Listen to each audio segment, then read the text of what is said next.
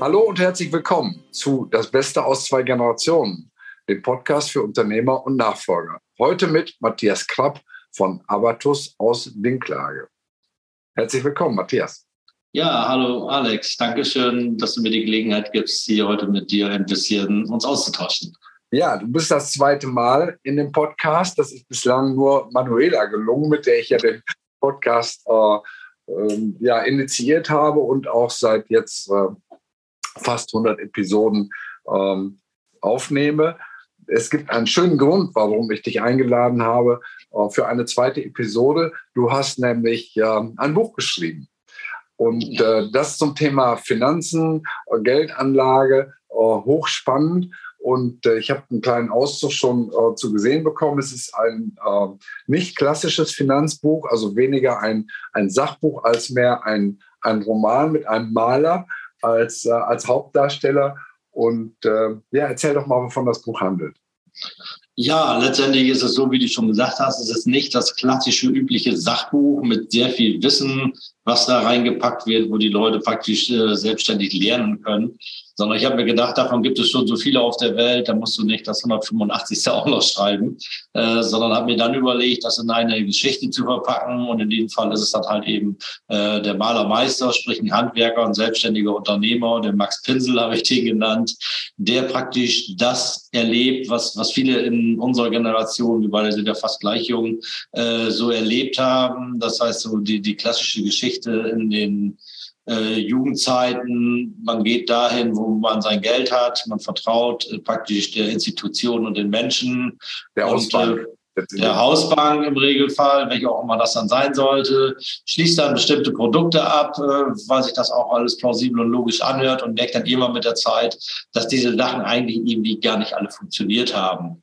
So, mhm. und das ist praktisch so dieser Aufhänger in dieser Geschichte, verpackt in einer lustigen Story. Äh, der Max Pinsel hat dann noch so ein paar Nebenkriegsschauplätze, die so viele auch haben, unter anderem äh, Steuernachzahlung, bekommt dann einen Herzinfarkt. Äh, einen jungen Sohn, der sich auch schon mit dem Thema Geld beschäftigt, aber Papa natürlich das nicht wahrhaben will, weil ich bin noch älter und normalerweise erzählt man seinen Kindern, wo okay. es lang geht und nicht andersrum wo das Küken nicht schlauer sein darf als die Henne sozusagen. Ja, genau. Okay. so kann man ohne, jetzt, ohne vorwegzugreifen, äh, du möchtest ja auch, dass die äh, Menschen das Buch bestellen. Trotzdem hier die Frage, was ist die Kernbotschaft in dem Buch?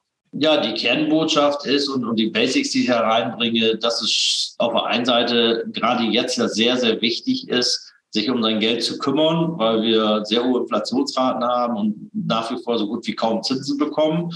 Äh, und dass man keine Angst vor Aktien haben muss, sondern ganz im Gegenteil, dass Aktien immer noch, äh, wenn nicht das beste Instrument sind, wenn man es richtig anfasst, Renditen zu erzielen.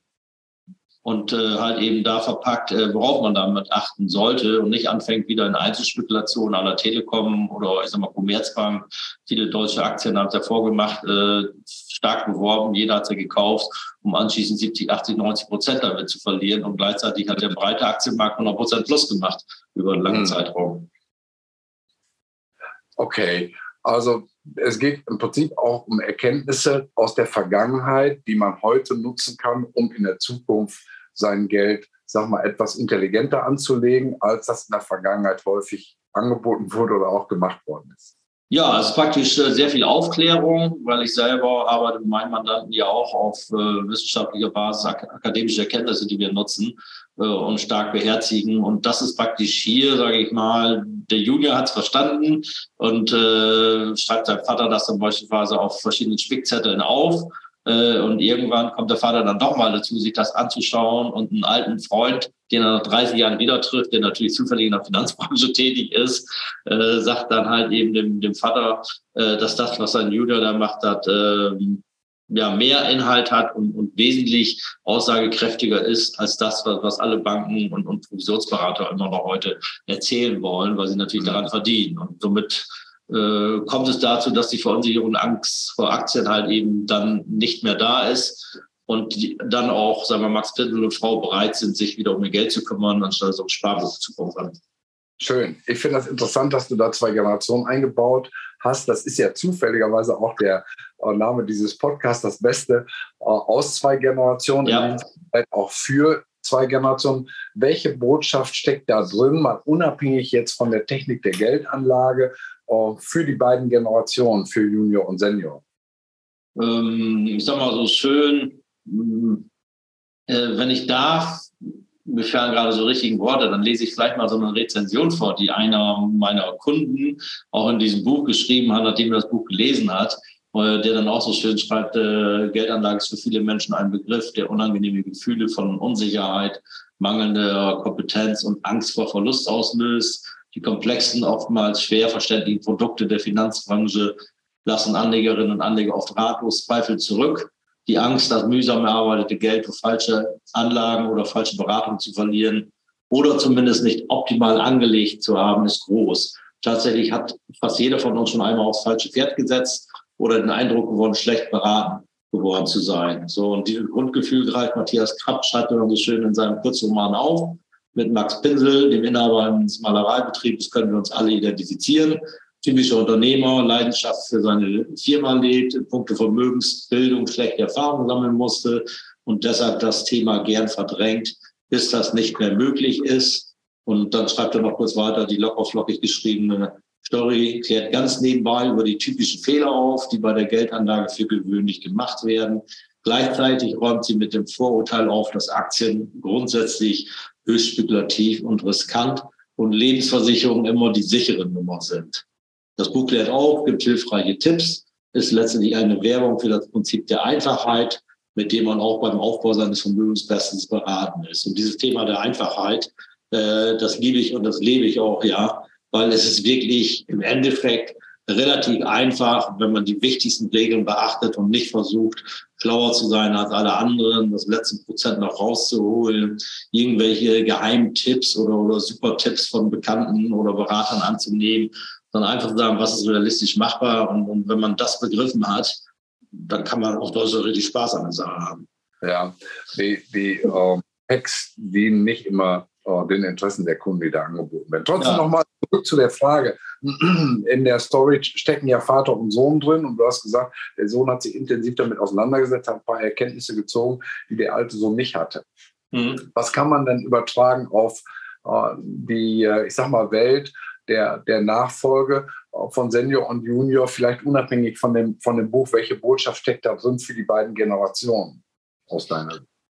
Ja, also sprecht miteinander, unterhaltet euch, nimmt auch ruhig mal was von den jüngeren Menschen an. Äh, meint nicht mal, ihr, ihr, habt die Welt allein verstanden äh, und, und alles muss nach der eigenen Sache tanzen, sondern zu sagen, hört auch mal auf die die Ideen, seid offen, tauscht euch aus und äh, da gibt es sicherlich die ein oder anderen super Impulse, wo man auch von, von jungen Menschen durchaus was lernen kann oder sich selber mal vielleicht auch ein bisschen kritische Fragen stellen sollte, ob das, was man da alles macht, auch alles richtig ist oder ob es nicht zwischenzeitlich bessere Erkenntnisse gibt, die man manchmal einfach nicht wahrhaben will oder wo halt das Unterbewusstsein einen so einen Strich durch die Rechnung macht äh, oder irgendwelche Kindheitserlebnisse, wo man das kann doch nicht sein und das soll nicht sein, das darf nicht sein. Ja, starke Botschaft. Dankeschön, äh, Matthias, gerade an die ähm, alten Hasen, die wir ja altersmäßig stärker, stärker verkörpern als, ja. die, als die Generation der Nachfolgerinnen und Nachfolger der äh, Übernehmer. Und es ist tatsächlich so, das sehe ich auch, dass häufig ähm, die Zurückhaltung bei der älteren Generation, der Zweifel daran, werden die Kinder oder die Nachfolger oder Nachfolger das wohl gut machen, werden sie wohl ähm, große Fehler möglichst äh, vermeiden und umschiffen, dass die häufig gar nicht so berechtigt ist, wie das äh, gefühlt wird. Und da erlebe ich eben auch, dass ähm, ältere Unternehmer häufig auch diesen Beschützerinstinkt sehr ausgeprägt haben, gerne verhindern wollen, dass Kinder Fehler machen. Erstmal ist das Unsinn. Jeder muss seine eigene Fehler machen. Die Frage ist nur, ja. in welchem Rahmen lasse ich zu, dass das passieren kann, bei einem Fehler jetzt das ganze Unternehmen über die Wupper gehen oder ist es eben, was weiß ich, ein Skontobetrag, der, der mal versenkt wird, wo man sagt, ja. okay, das man braucht nicht drüber nachdenken. Aber dieses ähm, Thema Vertrauen in die jüngere Generation halte ich auch für einen total wichtigen Punkt. Und mit Blick auf die Uhr ähm, abschließend äh, die Frage, warum sollten interessierte Leser, insbesondere Unternehmer oder Nachfolger, dein Buch kaufen? weil sie genau das, wie gesagt, zwischen den Zeilen da ein bisschen rauslegen können. Sie haben eine kurzweilige, amüsante Unterhaltung und trotzdem am Ende sicherlich die ein oder andere Erkenntnis, die sie so noch nicht hatten oder halt eben neuen Input, wo sie sagen, hey, das ist ja gar nicht so kompliziert. Äh, jetzt traue ich mich vielleicht doch mal auch an diese Sache ran, suche mir einen Berater, der genau das auch lebt und umsetzt, äh, um für meine Finanzen was Positives äh, zu bewirken weil letztendlich gerade, sag mal, wir als Unternehmer, du bist Unternehmer, ich bin Unternehmer, äh, wir haben ja häufig, sag ich mal, ein Leben lang viel gearbeitet, irgendwo ein bisschen Vermögen angesammelt, wo der eine oder andere sagte, die Menschen sind reich, wo ich immer sage, nee, reich ist was anderes, äh, reich an Erfahrung, aber auf der anderen Seite sind wir auf das Geld auch angewiesen und müssen vielleicht mit diesem Langlebigkeitsrisiko auch lange davon zehren. Und dann stelle ich bei uns auch häufig fest, dann ist manchmal selbst eine halbe Million oder Million Liquidität gar nicht so viel, wie man denkt äh, sondern es reicht gerade mal, um, um einigermaßen den Lebensstil zu halten. Und, und wenn man Glück hat, äh, ist am Ende für die Ehe vielleicht nichts mal mehr übrig. So, und da gibt es halt eben Wege, das doch clever und anders zu machen. Und dafür muss man halt eben die Regeln kennen. Und diese Regeln habe ich versucht, ganz einfach dort darzustellen. Ja, um, vielleicht nochmal für die Hörer, die die erste Episode mit uns beiden nicht gehört haben. Ich habe den Matthias Kapp als Honorarberater kennengelernt, als unabhängigen Berater mit einer Strategie, die mich persönlich auch am Ende äh, überzeugt hat. Ein Stichwort nur, äh, versuch nicht besser zu sein als der Markt, versuch nicht die Stecknadel im Heuhaufen zu finden, kauf lieber den ganzen Heuhaufen. Sprich, ja. der, Markt, der Markt ist der, ist der schlauste Teilnehmer. Niemand schafft es langfristig äh, besser zu sein als der Markt. Das ist nur ein Stichwort. Und äh, ja, wenn du oder ihr oder sie zu dem Thema mehr erfahren möchtet, in den Show Notes sind alle Kontaktdaten drin. Der direkte Kontakt zu äh, Matthias ist möglich, selbstverständlich auch zu mir. Wir freuen uns über Kommentare, Rückmeldungen, Weiterempfehlungen oder auch, dass der Link für die Episode auch weitergegeben wird. Dir, Matthias, danke schön für das Interview, danke für die Initiative, ein Buch zu schreiben, das, ähm, ja, ich sag mal, Unterhaltung und auch Sachinformation miteinander kombiniert. Ich wünsche dir viel Erfolg damit. Natürlich okay. hohe Verkaufszahlen, ja. Bestseller-Status, alles, was man einem Autor äh, wünschen kann. Und äh, ja, an die Zuschauer und Zuschauerinnen und Zuschauer und, und Zuhörerinnen und Zuhörer. Ich freue mich auf ein Wiedersehen, Wiederhören in der kommenden Woche. Danke, Alex. Freue mich. Dankeschön und tschüss. Danke, tschüss.